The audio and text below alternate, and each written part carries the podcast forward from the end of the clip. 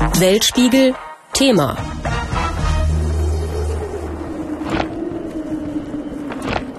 Diese Tage, wo man wirklich tief im Tal im Winter klettern kann, die waren vor zehn Jahren noch viel mehr als jetzt. Die Forscher, die rechnen damit, dass in 90 Jahren dort nichts mehr ist. Also null Gletscher. Alpendämmerung. Europas Gletscher tauen weg.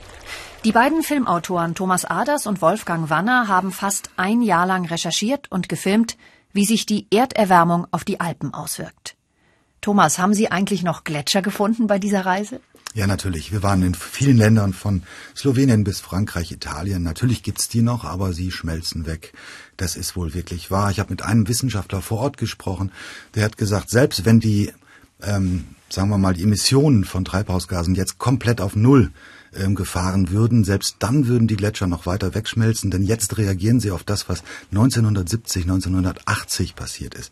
Also letztendlich ist es unaufhaltsam, dieser Prozess. Wolfgang Wanner, Sie sind ARD-Fernsehkorrespondent in Genf, leben also mit Blick auf die Alpen. Sind die Folgen des Klimawandels inzwischen auch für Nichtwissenschaftler deutlich sichtbar? Ja, also sie sind deutlich sichtbar. Es werden ja nicht nur die Gletscher immer kleiner, beispielsweise Trockenheit und Dürre, wie wir sie im vergangenen Sommer erlebt haben, wird es den Prognosen nachher künftig häufiger geben, mit gravierenden Folgen für die Wasserversorgung in den Bergen. Ähm, Quellen auf den Almen sind versiegt im vergangenen Sommer. Kühe in den Bergen hatten nichts mehr zu trinken und wir waren dabei, als Wasser auf die Almen gebracht wurde mit dem Hubschrauber. Was für ein Wahnsinnsaufwand. Und in einigen Regionen in der Schweiz ist eben, sind solche Hubschraubertransporte eben die einzige Möglichkeit, die Kühe mit Wasser zu versorgen. Und es zeigt eines, dass eben die Landwirtschaft sich umstellen muss, sich anpassen muss, beispielsweise mit genügsameren Kühen oder eben mit Pumpstationen. Dass die Bewohner der Alpen deutlich schon spüren, dass sich das Klima verändert hat, zeigen sie auch in ihrem Bericht für den ARD Weltspiegel. Da passiert nämlich Folgendes, dass ein uraltes Haus durch eine Naturkatastrophe so beschädigt worden ist, dass es abgerissen werden muss. Ein leichtes Spiel für einen Hydraulik-Raupenbagger. Nicht so für die letzte Bewohnerin, die heute Abschied von ihrem Elternhaus nehmen muss. Im schweizerischen Bondo. Wenn ich jetzt mein Haus anschaue, dass es so langsam stirbt, und das macht mich schon traurig, aber ich bin ziemlich vorbereitet.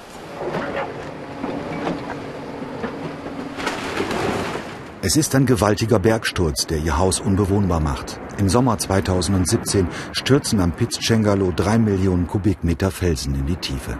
Dann hörte ich plötzlich so einen großen Lärm.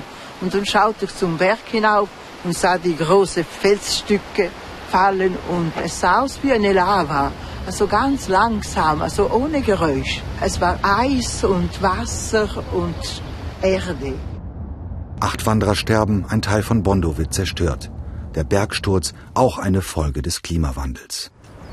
Seit dem Unglück lebt die 82-Jährige bei ihrem Sohn in einem Nachbardorf. Sie zeigt uns Fotos von ihrem 345 Jahre alten Familienhaus. Ihr Großvater hatte es gekauft. Am Anfang war es für mich sehr, sehr traurig. Ich habe sehr, sehr viel geweint. Und ich war sehr froh, dass ich dabei sein konnte bei diesem Abbruch. Es ist wie bei den Menschen. Man lässt die Menschen nicht alleine sterben. Und ich wollte auch mein Haus nicht allein sterben lassen. Wolfgang Wanner, Sie waren dabei in Bondo, als das Haus dieser alten Dame abgerissen wurde. Kann man denn in einer so emotionalen Szene als Reporter die professionelle Distanz noch wahren? Also das war schon ein sehr bewegender Moment. Man muss sich das vorstellen, da steht eine alte Dame und muss zuschauen, wie ihr Haus abgerissen wird. Das Haus, in dem ihre Familie seit Generationen lebt und das Haus, in dem sie eigentlich ihren Lebensabend verbringen wollte. Und wir haben alle mit der alten Dame mitgefühlt, der Kameramann, Tonassistent. Aber die alte Dame hat es uns auf der anderen Seite auch wieder einfach gemacht, weil sie hat so eine unglaubliche Stärke und den Optimismus ausgestrahlt. Und das hat mich und das gesamte Team ziemlich beeindruckt. Sie waren ja beide für diese Fernsehdokumentation in unterschiedlichsten Tälern und auch auf Gipfeln der Alpen unterwegs. Thomas Aders, was war für Sie am beeindruckendsten? Tja, Esther, wir haben zum Beispiel auch nicht nur die Orte besucht, wir haben auch wahnsinnig viele Dokumentationen gelesen, Berichte, Expertenmeinungen und Klimawandel ist relativ schwer zu fassen, aber Es gab einen Augenblick, wo das wirklich sehr, sehr prägnant wurde. Oberhalb des Allertschletters auf der Concordia-Hütte da hat uns dann der Hüttenwirt heruntergeführt über eine Metalltreppe. Es ging immer weiter runter und immer weiter runter, immer weiter runter. Es ist unfassbar gewesen. Ähm, man, man sagt, dass seit 1877, als ähm, sozusagen diese Hütte gebaut worden war, ähm, 150 Meter von diesem Gletscher abgeschmolzen sind. Das ist durchschnittlich mehr als ein Meter pro Jahr und äh, in den letzten Jahren eben überdurchschnittlich schnell, also zwei Meter, drei Meter. Das heißt, es ist unaufhaltsam. Hatten Sie auch so einen eindrücklichen Moment, Herr Wanner? Also für mich war es der Dreh mit dem Extrembergsteiger Daniel Arnold auf dem Piz Palü.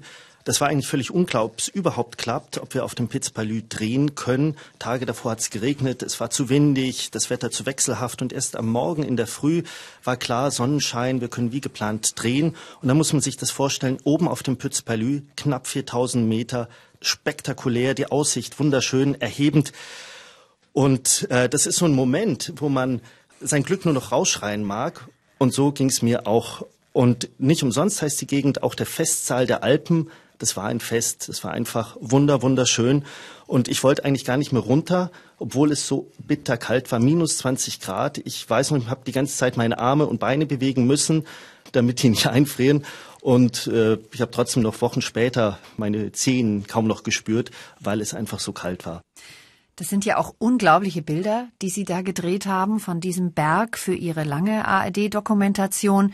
Wie kriegt man sowas? Klettert man einfach mit den Extrembergsteigern mit? Naja, also ich gehe schon auch gerne Bergsteigen, bin auch fit, aber ich bin auf keinen Fall ein Extrembergsteiger oder gar Eiskletterer. Ähm, das ist absolut nicht mein Ding. Also wir haben einen Hubschrauber für eine kurze Zeit angemietet und haben die beiden Extrembergsteiger auf dem Piz Balü für eine kurze Zeit begleitet. Das war die einzige Möglichkeit, um an diese Bilder zu kommen und auch die, ja, um auch die Schönheit der Alpen äh, zu zeigen. Und das wollten wir natürlich auch den Zuschauern nicht vorenthalten. Sie haben einen Forscher von der TU München begleitet, der den sogenannten Permafrost untersucht, also die Erdzonen, die nie auftauen. Oder muss man schon in der Vergangenheit sprechen, Herr Aders, die früher nie aufgetaut sind? Ja, das ist genau irgendwas dazwischen. Früher sind sie nicht aufgetaut, heute tauen immer mehr Bereiche auf und das gilt zum Beispiel sogar für den höchsten Punkt Deutschlands, nämlich die Zugspitze. Da hat dieser Experte, der Professor Krautblatter von der TU München, einen riesen Stollen reingegraben, mitten in dieses ehemals ewige Eis, muss man sagen. Dieser Stollen war einen halben Meter hoch, das war irgendwie für uns Wissenschaft auf allen Vieren. Äh, wir sind dorthin geklettert und er hat dann belegt, wie stark das zurückgeht, dieser Permafrost. Hören wir doch mal, was er da gesagt hat im Stollen. 2007, Februar, haben wir die ersten Messungen, also jetzt ein Jahrzehnt. Und wir sehen, dass es insgesamt schon deutlich zurückgeht. Einzelne kalte Winter können das noch ein bisschen aufhalten, aber wir sehen eigentlich schon über jedes Jahr, dass es weiter schwindet. Wolfgang Wanner, werden also künftig auch mehr Muren den Berg runterkommen, wenn der Permafrost zurückgeht? Also die Experten, mit denen wir gesprochen haben, gehen davon aus, dass die Hänge instabiler werden. Und das heißt, dass eben je nach Beschaffenheit an manchen Orten es zu vermehrt Steinschlägen kommen wird oder eben zu vermehrt Erdrutschen und es hat eben auch Auswirkungen auf die Stabilität von Fundamenten, zum Beispiel von Berghütten oder von Skiliftanlagen. Zum Teil sind die eben auch schon ins Rutschen gekommen. Herr Aders, Sie haben im vergangenen Jahr noch eine weitere Dokumentation gedreht. Da ging es um Klima und Klimaflucht. In welchen Regionen der Erde waren Sie denn da unterwegs? Tja, tatsächlich war 2018 für mich wirklich so ein persönliches Klimajahr. Das war völlig unabhängig voneinander. Wir sind dann beispielsweise in der Sahelzone gewesen, im Tschad und in Kamerun, wo die Extremhitze immer mehr zunimmt und wo wir wirklich erstaunt waren und fassungslos, dass der Tschadsee, also die einzige Frischwasserquelle überhaupt in der gesamten Region, in den letzten 50 Jahren etwa um 90 Prozent zurückgegangen ist. Wir waren in Indonesien, wo wir gesehen haben, dass die Extremfluten, äh, Überschwemmungen deutlich zunehmen. Es gibt dort ähm, kleine Dörfer, die schon komplett im Wasser, im Meer verschwinden.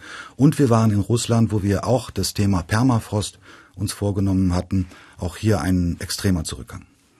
Zurück in die Schweiz, wo Sie leben, Herr Wanner. Wenn man das so hört, die Gletscher gehen zurück, der Winter wird immer kürzer. Gibt es eine Art Endzeitstimmung, eine Angst davor, dass es irgendwann keinen Schnee mehr gibt? Nein, das gibt's in der Schweiz nicht. Es wird ja auch Schnee geben. Weiterhin in den ganz oberen Regionen wird es weiter Schnee geben. Was hier diskutiert wird, ist, wie man mit den veränderten Bedingungen umgeht. Also die Schneefallgrenze wird steigen. Tiefer gelegene Winterorte werden sich Alternativen überlegen müssen. Zum Beispiel Wandern, Biken oder auch man macht Wohlfühlangebote, Lesungen, Konzerte. Eines ist aber klar, dass Wintertourismus künftig nicht mehr automatisch auch Wintersport heißen wird. Und das ist, glaube ich, den meisten Wintersportorten hier in der Schweiz noch nicht so ganz klar. Wenn ich mir jetzt vorstelle, als Korrespondent in Genf zu leben, fällt mir natürlich schnell ein, dass man, wenn man mal frei hat, in die Berge fahren kann, schneller als wir das können. Hat der Film bei Ihnen da auch was verändert in Ihrer Haltung zu den Bergen? Also ich werde mit Sicherheit die Berge noch viel bewusster wahrnehmen. Und was den Wintersport angeht, ich fahre ja selber auch Ski, ich war wirklich überrascht zu sehen, mit welchem immensen Aufwand an manchen Orten Skifahren überhaupt äh, möglich gemacht wird.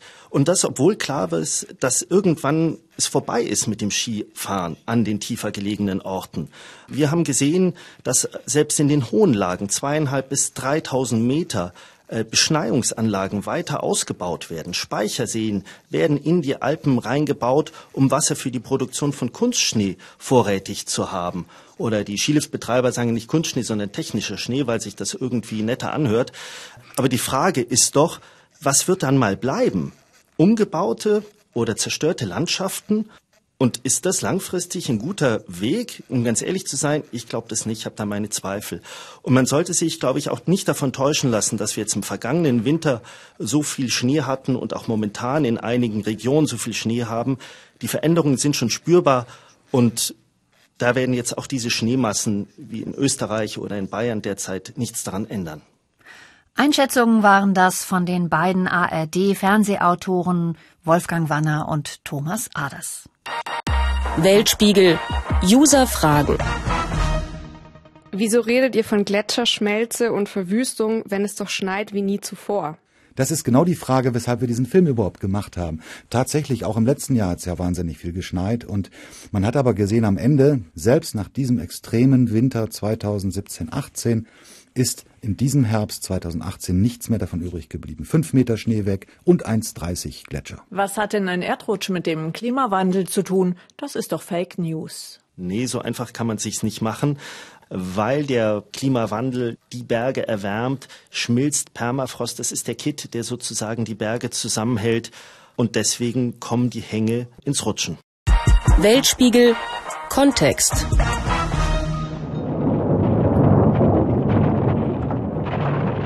So klingt es, wenn in den Alpen eine Lawine den Berg runtergeht. Immer noch kommen rund 120 Menschen jedes Jahr durch Lawinen ums Leben. In Wintern wie diesem, wo plötzlich sehr viel Schnee fällt, herrscht höchste Lawinengefahr. Der ARD-Hörfunkkorrespondent Dietrich Karl Meurer hat in der Schweiz einen Mann getroffen, der eine solche Lawine überlebt hat. Herr Meurer, wie findet man denn jemanden, der das nicht nur überlebt, sondern auch noch darüber sprechen kann? Ja, das ist gar nicht so einfach, denn äh, wenn nach so einem Lawinenunglück ein Rettungseinsatz nötig wird, dann geben natürlich die Rettungsdienste und auch die Bergwacht die Daten von den Betroffenen nicht raus, völlig verständlich. Aber wenn alles klimpflich ist, dann erfährt man in der Regel auch nichts davon, denn die Betroffenen wollen natürlich nicht darüber sprechen, weil ja so sehr, sehr schnell der Eindruck entstehen könnte, sie waren leichtsinnig, unvorsichtig unterwegs gewesen. Ich hatte Glück, ich bin über einen Snowboardlehrer, mit dem ich befreundet bin, äh, an einen wirklich leidenschaftlichen Snowboardfahrer geraten verraten. Dominik Riem sein Name. Er ist Sozialpädagoge, 34 Jahre alt. Und wie ist das passiert? Wie konnte er in eine Lawine geraten? Ja, der war unterwegs in der Zentralschweiz, oberhalb des Wintersportorts Engelberg, gemeinsam mit einem Freund im Tiefschnee, also abseits der präparierten äh, Pisten. Und sie hatten ganz klar das Ziel, als sogenannte Freerider Spuren im Schnee zu hinterlassen, ein, wirklich ein Glücksmoment zu erleben, wie das eben bei den Snowboard-Fahrern so ist. Es war ein sonniger Tag mit Neuschnee und dann hatten sie ein Couloir vor sich, eine von Felsen begrenzte Rinne und dann passierte Folgendes. Das Couloir war von oben nicht einsehbar. Wir standen einfach so wie eine Klippe vorne dran, der Freund und ich. Er fuhr zuerst los. Als er losfuhr, sah ich nur noch, wie ein Teil des Hangs unterhalb von mir und ihm mit ihm samt runterrutschten.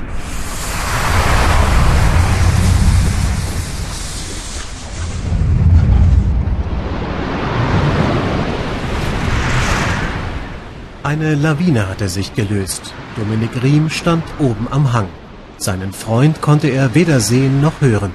Er geriet in Panik. Nach einer gefühlten Zeit bin ich selbst losgefahren. Ich wollte nur stückweise vorrutschen, dass ich ihn sehen kann. Leider löste sich dann der Rest des Hangs oberhalb von mir mit mir samt dasselbe Gouloir abfließend. Die Schneemassen überrollten auch Dominik. Doch sie hatten Glück im Unglück. Dann standen wir beide Brust bis knapp Kopfhöhe nebeneinander, unten am Gouloir, da. Der Kopf war frei und die Hände mehrheitlich auch. Beide waren unverletzt, standen jedoch unter Schock. Wir standen unten, sahen uns an, völlig entsetzt, aber auch so eine wohl Erleichterung oder ein Glücklichsein, da einfach nichts Schlimmeres passiert ist, oder? Ja, Dominik Riem äh, hat Glück gehabt im Unglück. Er und äh, sein Freund, die werden wohl das Erlebte nicht vergessen, äh, sagen sie. Und sie haben durchaus auch die Situation als bedrohlich erlebt. Aber mittlerweile, das ist nämlich schon eine Weile her, sagen sie, äh, sehen sie das Ganze auch ein bisschen entspannt. Und man geht auch wieder auf Piste, auch auf lawinengefährdete Hänge. Er sagt, äh, es sei eben ein unbeschreiblich befreiendes Erlebnis, wenn man dann mit dem Snowboard so seine Spur in den Hang ziehen kann. Das sei ein Glücksgefühl und das möchte er immer wieder erleben, trotz der tragischen Geschichte. Informiert er sich denn inzwischen vorher? Gibt es eine Möglichkeit, sich zu informieren, wie gefährlich es ist an dem Hang, an dem man gerade fahren möchte? Ja, da gibt's in der Schweiz eine ziemlich gute Möglichkeit. Während der Wintersaison, der Schneesaison gibt es nämlich Warnberichte für das gesamte Land zweimal täglich, das sogenannte Lawinenbulletin. Das wird hochwissenschaftlich erstellt von den Experten des Instituts für Schnee- und Lawinenforschung in Davos. Das ist eine Instanz auf dem Gebiet über die Grenzen der Schweiz hinaus bekannt. Und dieses Lawinenbulletin, das zeigt auf einer Karte im Internet für jede Region, ob Gefahr besteht, die Karte macht Angaben zu Schnee, zu Wind äh, und eben wirklich zur Lawinengefahr. Und für diesen Warnbericht werden eben Wetterberichte ausgewertet, äh, Messstationen gibt es und es gibt auch eigene Wetter- und Schneebeobachter, die täglich da die Schneehöhen und die Verhältnisse melden. Und das Ganze ist wichtig eben für die Skifahrer und für die Snowboarder, aber eben auch für die Gemeinden in den Alpenregionen, denn dieses Lawinenbulletin, das ist die Grundlage zum Beispiel für Straßensperrungen oder oder im schlimmsten Fall, wenn Orte evakuiert werden müssen. Ein schlimmster Fall ist ja auch, wenn dann eine Lawine runtergeht und Sie haben hier auch Retter getroffen, die mit Hunden unterwegs sind. Das stelle ich mir als einen sehr traurigen Job vor, loszugehen und die verschütteten Menschen zu suchen. Was haben die Ihnen erzählt? Ja, ich habe mit einer ganzen Reihe von Rettern gesprochen und zwar bei den Schweizer Meisterschaften für Lawinenhunde. Dort wird eben das Können dieser Spürnasen getestet und am meisten eindrücklich war das Gespräch mit einem Lawinenretter, der schon seit den 80er Jahren in der Bergrettung engagiert ist. Er hat mir ausführlich erklärt, wie man vorgeht, äh, damit man Verschüttete findet unter den Schneemassen. Er sagt also, da schaut man zunächst, wenn man mit dem Hubschrauber sich dem Gebiet nähert, äh, wie die Flussrichtung der Lawine ist, äh, ob man vielleicht ähm, irgendwelche Gegenstände findet, einen Rucksack zum Beispiel oder Handschuhe. Und das sind dann alles Anhaltspunkte für die Stelle, wo man dann erstmal mit dem Hund hingeht, der dann hoffentlich eine Witterung aufnehmen kann. Und dann wird angefangen zu graben. Und das Ganze muss ja alles relativ schnell passieren, denn äh, wer da verschüttet ist, äh, ja, der erstickt förmlich unter den Schneemassen. Und und dieser Retter, deshalb war es so eindrücklich, erzählte mir, dass er in all der Zeit, wo er im Einsatz war, schon bei vielen Suchaktionen dabei war, aber noch nie eine Lebendrettung hatte. Nun wird es immer wärmer, die Gletscher schmelzen, und da fragt man sich natürlich, ob das auch die Lawinen verändert, ob es mehr werden könnten oder wie sich das entwickeln wird. Nicht direkt eins zu eins kann man das auf Lawinen übertragen, aber erst einmal auf die Schneemengen. Denn natürlich, äh, wenn es wärmer ist, dann ist der Sommer länger, dann gibt es erst einmal weniger Schnee, in tieferen Lagen auf jeden Fall. Man hat festgestellt, in den höheren Lagen, da gibt es keinen wirklichen Trend aktuell, aber es gibt etwas Wichtiges, äh, zum Beispiel, dass durch die längeren warmen Phasen auch in den Bergen sich zum Beispiel diese Permafrostzonen verändern, dass da Material auftaut, sich äh, Steine lösen und wenn es dann zu Lawinen kommt, dann sind es eben nicht nur Schneelawinen, sondern dann reißen sie gleich eine ganze Menge an Geröll und Steinen mit und das macht dann die Lawinen deutlich gefährlicher, als es vielleicht war, wenn es nur Schnee Richtung Tal abwärts ging. Durch die Erwärmung verändert sich ja auch die Landschaft in den Alpen. Hat das auch eine Wirkung auf das Thema Lawinen? Ja, ganz genau. Und da kommt der Begriff äh, Schutzwald äh, sozusagen auf das Tableau. Das sind ja die Wälder in den Bergen, die Dörfer, Straßen oder Schienen vor Steinschlag, vor Erdrutsch und eben vor Lawinen dann eben schützen können oder auch zum Beispiel Hochwasser und Überschwemmungen abmildern können. Und man hat festgestellt, je länger die Sommer sind, je wärmer sie sind, das verändert natürlich die Vegetation. Also die Baumgrenze verändert sich, nämlich die wandert nach oben. Die Zusammensetzung der Schutzwälder ändert sich. Weniger Fichten, mehr Laubholz zum Beispiel. Und ich habe darüber mit einer Forstingenieurin gesprochen, mit Monika Frehner. Sie ist unter anderem äh, in der Forschung bei der Technischen Hochschule ETH Zürich dabei und sie hat mir erzählt, wir haben beim Wald schon gewisse Anzeichen, dass zum Beispiel die Buche weiter oben als junge Pflanze vorkommt, als wir das gewohnt sind. Oder dass zum Beispiel die Borkenkäfer die Fichte stärker befallen. Wir haben einige sehr warme Sommer gehabt, wo die mehrere Generationen machen konnten als normal und es hat dazu geführt, dass sie die Fichte sehr stark befallen konnten. Die Fichte war gleichzeitig vermutlich auch gestresst durch die trockenen Sommer. Ja, das heißt also, es entstehen neue Waldlücken und dann sind wieder Schneebewegungen möglich, also Lawinen. Und aktuell forscht man, wie man am besten auf diese Veränderungen reagieren könnte zum Beispiel indem man andere Baumarten direkt gezielt dort äh, anpflanzt. Denn man hat festgestellt, Schutzwald ist eben der kostengünstigste Wald gegen Lawinen deutlich billiger, als wenn man Betonwälle aufbaut. Soweit die Recherchen von Dietrich Karl Meurer, ARD-Hörfunkkorrespondent in Zürich. Weltspiegel anders gesehen. Der Klimawandel verändert die Landschaft und die Vegetation der Alpen. Und damit verändert sich natürlich auch das Leben der Menschen, die in den Alpen wohnen. Kaum einer beobachtet die Alpen so lange und so genau wie der Kulturgeograf Werner Betzing. Er war Professor an der Universität Erlangen-Nürnberg. Herr Professor Betzing, werden die Bewohner der Alpen langfristig ihren Lebensraum verlieren?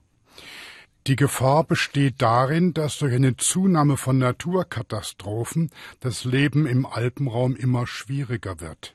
Heute sind die Menschen ja darauf angewiesen, dass man auch im letzten Dorf schnell einen Arzt holen kann oder schnell zum Arzt fahren kann. Das heißt, die Verbindungen vom Dorf in die nächste Stadt sind für das heutige Leben unverzichtbar. Und die langen Straßen, die bedroht werden durch Hochwasser, durch Muren, durch Lawinen, die werden im Prinzip inzwischen immer häufiger dadurch bedroht. Und das erfordert erhebliche Maßnahmen. Da muss sehr viel Geld in investiert werden, um diese Straßen sicher zu machen. Und die Grundsatzfrage ist die, will der Staat diese hohen Beträge ausgeben für vergleichsweise wenig Menschen? Nun dokumentieren Sie ja schon lange, wie sich die Besiedlung der Alpen verändert hat über die vergangenen Jahrzehnte oder sogar Jahrhunderte. Wird es jetzt noch mal einen größeren oder stärkeren Umzug von Menschen geben, weil das Klima wärmer geworden ist? Also einen direkten Umzug haben wir bisher nicht gehabt aufgrund von Klimakatastrophen. Das hat es bisher noch nicht gegeben.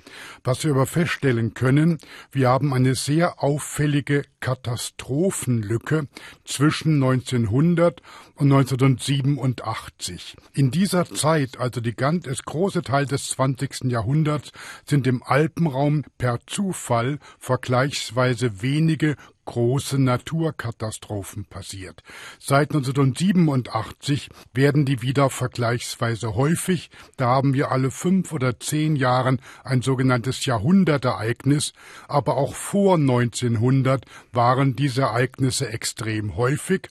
Und das Problem ist, dass viele technische Maßnahmen diese Entwicklung der letzten 80 Jahre als Maßstab nehmen und deswegen Gebäude oder Verbauungen errichtet haben, die an diese der Katastrophenlücke ausgerichtet waren und die nicht praktisch der realen Gefährdung der Alpen heute Rechnung tragen. Und das ist ein großes Problem. Das heißt, Leben in den Alpen war eigentlich schon immer unsicher und gefährlich. Richtig. Was ist denn heute anders? Heute ist anders, dass man mit den Gefahren anders umgeht. Die Menschen waren früher, die wussten, dass Natur gefährlich ist, haben die Natur beobachtet, haben sich zurückgezogen, haben nur dort gebaut, wo es halbwegs sicher war. Heute hat man das Gefühl, wenn ein Wildbach verbaut ist, wenn eine Lawinengalerie angelegt ist, dann kann man alles machen, dann gibt es überhaupt keine Gefahr mehr.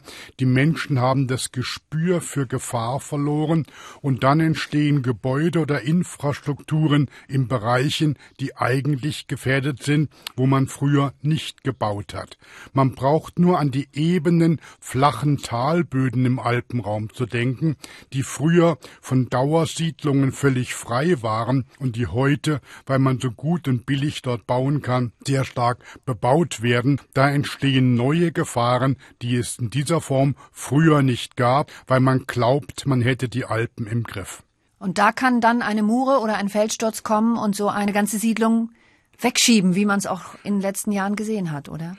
Richtig. Felssturz weniger, weil die Felsstürze sind im Prinzip bekannt und die, da weicht der Mensch immer noch aus, aber Muren. Muren sind das große Problem, dieses schlammartige Gemisch aus viel Wasser, Erdreich und Steinen, was sehr schnell fließt. Und das ist deswegen so ein großes Problem, weil die meisten Siedlungen im Alpenraum auf sogenannten Schwemmkegeln liegen, also an Stellen, wo der Seitenbach auf den Hauptfluss stößt und wo oder das Material von dem Bach deponiert worden ist. Das sind sehr fruchtbare Gebiete, aber diese Schwemmkegel sind natürlich der bevorzugte Punkt, wo die Muren dann durchgehen, und deswegen sind viele Siedlungen da sehr bedroht.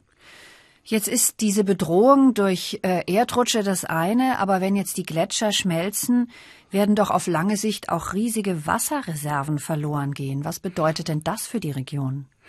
Also erstmal muss man sagen, wenn die Gletscher sich zurückziehen, dann entstehen im Vorfeld der ehemaligen Gletschergebiete zahlreiche Seen im Rahmen dieser Moränenlandschaften, also da, wo die Gletscher nur Schutt und Geröll hinterlassen haben.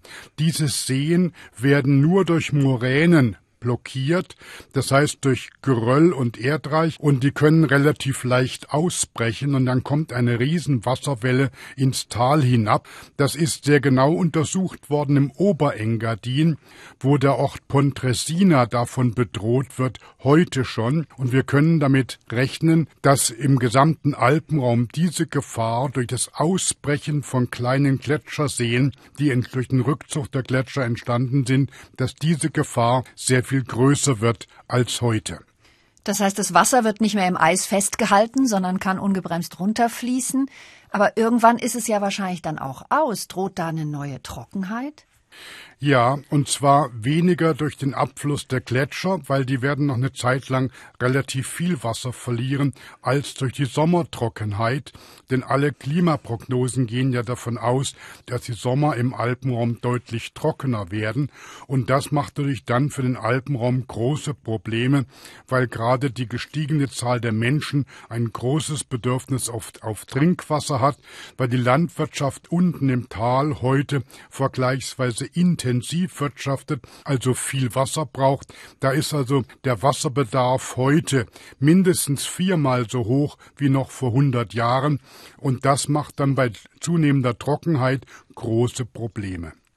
Was müsste sich da ändern, damit wir nicht in eine nächste Katastrophe schlittern, die dann Trockenheit heißt?